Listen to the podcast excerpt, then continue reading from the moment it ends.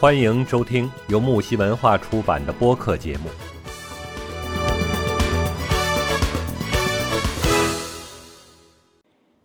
呃哈喽大家好，这里是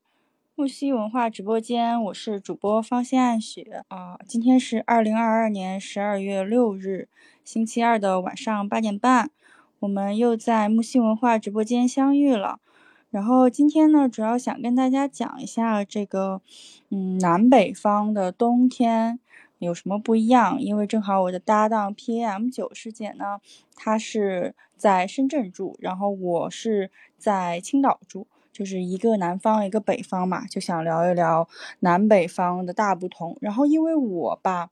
我这一辈子基本上都住在，啊，也不能算一辈子啊，就是我这。二十多年来都住在北方，而且住的有的时候还挺北的，因为我大学是在东北那边上的，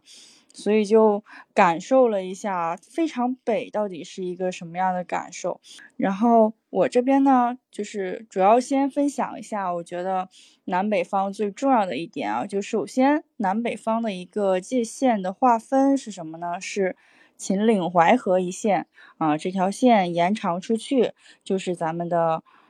嗯，中界线，相当于中国的一个中界线。然后有这一块地方呢，就是当初啊建国的时候啊，说要是分南北方怎么分，怎么来定义供不供暖呢？就是按照秦岭淮河来算的，在秦岭淮河以北就是供暖区，秦岭淮河以南就是非供暖区。就是秦岭淮河这条线呢，其实，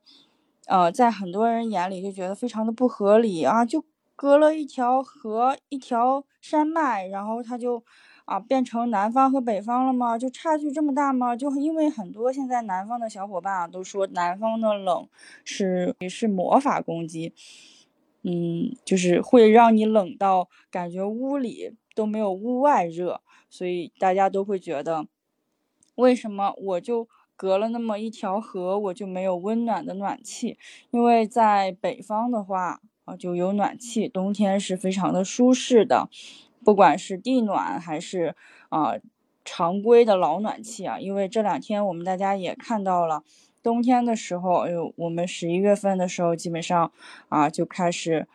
预供暖，就开始很多房啊很多这个住户他们就开始测试自己的暖气。水压够不够呀？就是要提前放一放气，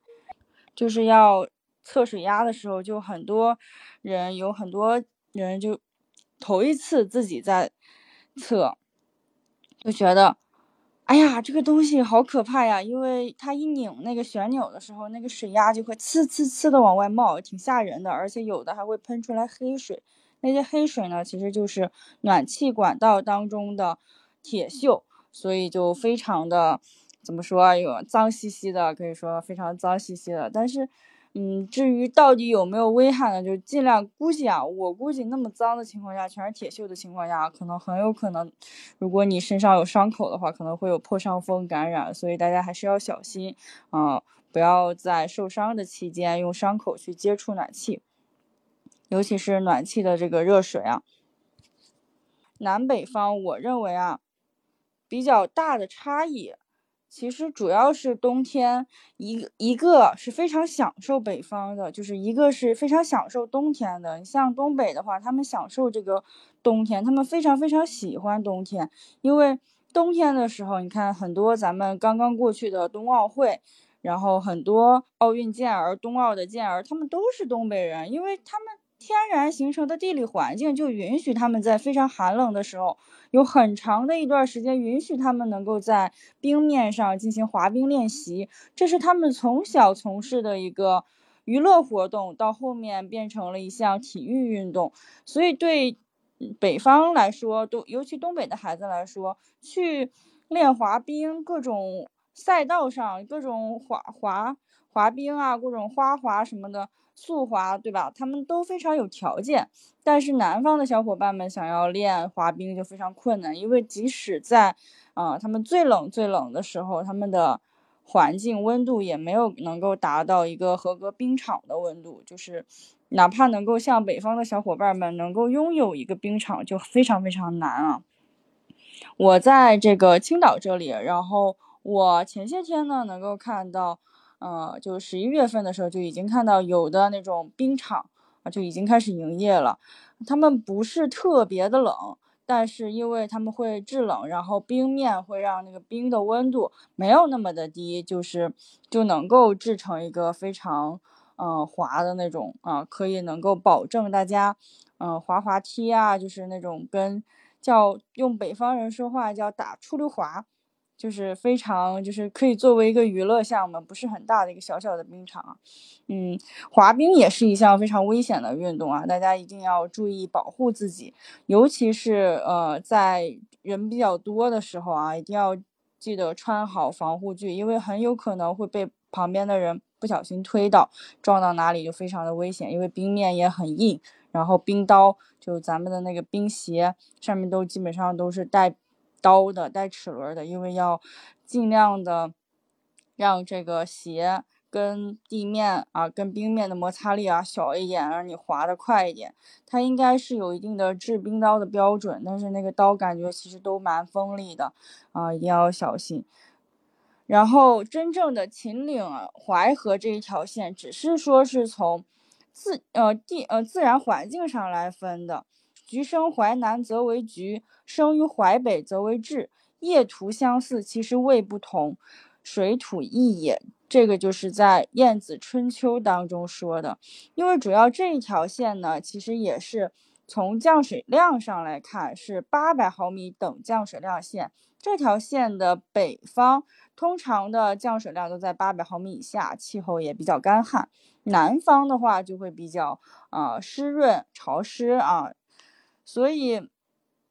其实它有很多地方它是重合的，因为这个地理吧，你从这个科学的角度来看，啊，它线是重合的，它它的这个不管是咱们公认的秦岭淮河一线是八百毫米降水线，还是导致这个环境气候的干湿，它都是一样的，因为这个秦岭位于我们。国家的中部，冬天的时候呢，它不但能够阻止北方的冷空气南下，夏天的时候还能阻挡南方的热空气北上。其实主要就是秦岭阻挡了这个水汽和热空气的这么一个在两方面的一个流动，所以才导致了一个南北方的差异。但是淮河其实就没什么影响，因为淮河是延伸出去的这条线，但是它吧就是受到这个秦岭。干扰，所以就导致他们其实多少会带点影响。但是这条河一条河，你想，如果你是南方的，你在这条河以以南，然后你冬天的时候冷的不行不行不行的时候，你躲在羽绒服里，躲躲在好厚好厚的羽绒服里啊，都受不了。但是你看着河对岸的小伙伴们在那里，对吧？在屋里啊，穿着个短袖啊，穿着个小裙子就可以在家里溜达了。啊，你你却要在这边冬天的时候要开空调，要放电热毯，要穿的厚厚的，还要捂手捂脚，就感觉非常的难受。然后主要我吧，我在北方的时候，我就在东北的时候，给大家讲一下东北的雪到底有多么的不同啊！我在东北的时候，下了一场雪之后，那个雪它是不会化的。就一次性，它是不会化掉的，它会一直一直就是，呃，就是一直持续到你第二年春暖花开，真正的这个温度升上去之后，雪才会彻底的化掉。它不会说你像我在现在在青岛的时候，它你下一场雪，基本上你看不见。就前两天青岛这边刚下了一场雪，完全现在就找不到雪的影子了，甚至你在地面上根本就堆不起来。到处你都找不着雪，就是这个雪呢，它就会，就是我在我理解，就是东北的雪它是实的，它是实的，它实打实的，真的落下来立马就会存住啊，每一片雪花都有它的用处。但是在稍微偏南一点，就山东这条线，那个雪落下来，它就得过段时间，甚至可能就是得等到。元旦左右，再过半个月以后啊，你再下的雪它才会囤下来。因为很多时候温度是，我们现在这边的温度还在零上，而且还很零上。它差不多有十度左右，根本就达不到一个保存雪的条件。但是东北那边它是先温度骤然下降。我我在东北待着的时候，它是没有这个春天和秋天的，它感觉上就只有冬夏。我之前在家里的时候，就会有好多这个秋天和春天的衣服嘛，就是那种一条裤子，就是单裤子，但是那种裤子吧很厚，然后你在这个。嗯，你在这个冬天的时候根本没法穿的那种厚，但是在秋天就非常适用。然后这种裤子呢，我拿到北方去，我拿到东北去的时候，根本就怎么说，就是你不存在单穿它的可能性。还有就是那种你穿一件外穿的衣服，就一件衣服啊，你穿那么一件就可以在北方这边，就是在我们青岛这边多过很长时间。但是在东北那边，它真的是非常冷，那种衣服吧，你就可能你穿两天三天可能就不行了，你就得立马换羽绒服，羽绒服，然后得换毛衣了，就什么，你可能前些天你还在穿短裤，就是之前我跟我母亲打电话的时候，我妈问我干嘛呢，我说我在外面跑步，我穿着这个短裤在外面跑步，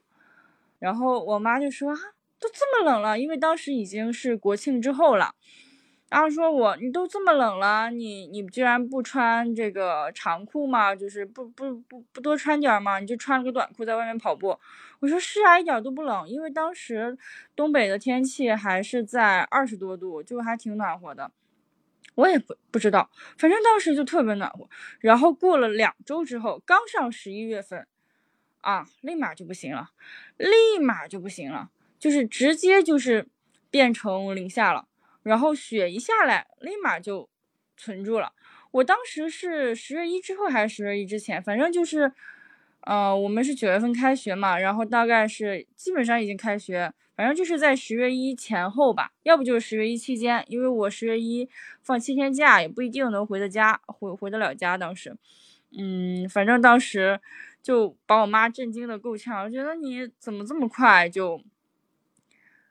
呃，怎呃怎么这么晚你还在就这么冷了你还在穿短裤在那里跑步，他就觉得很震惊，嘱咐我各种嘱咐我一定要多穿点衣服，多穿点衣服，千万千万别冷着。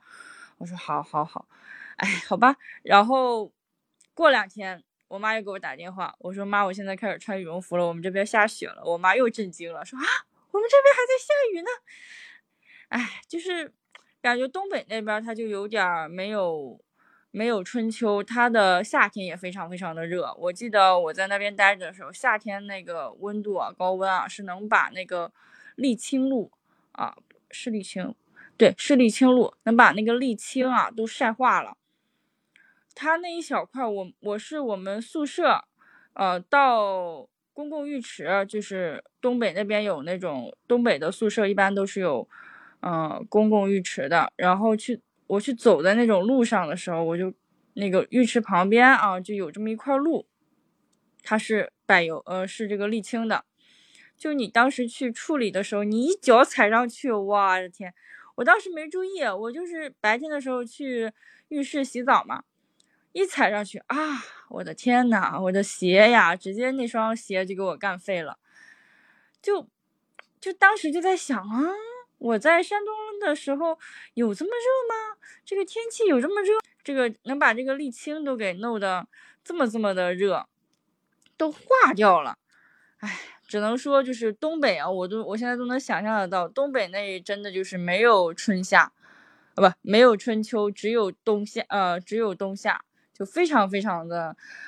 极寒和极严啊，两种两种极端。要么特别热，要么特别冷。节目告一段落，精彩仍将继续。喜欢的话，请订阅、评论、转发哟。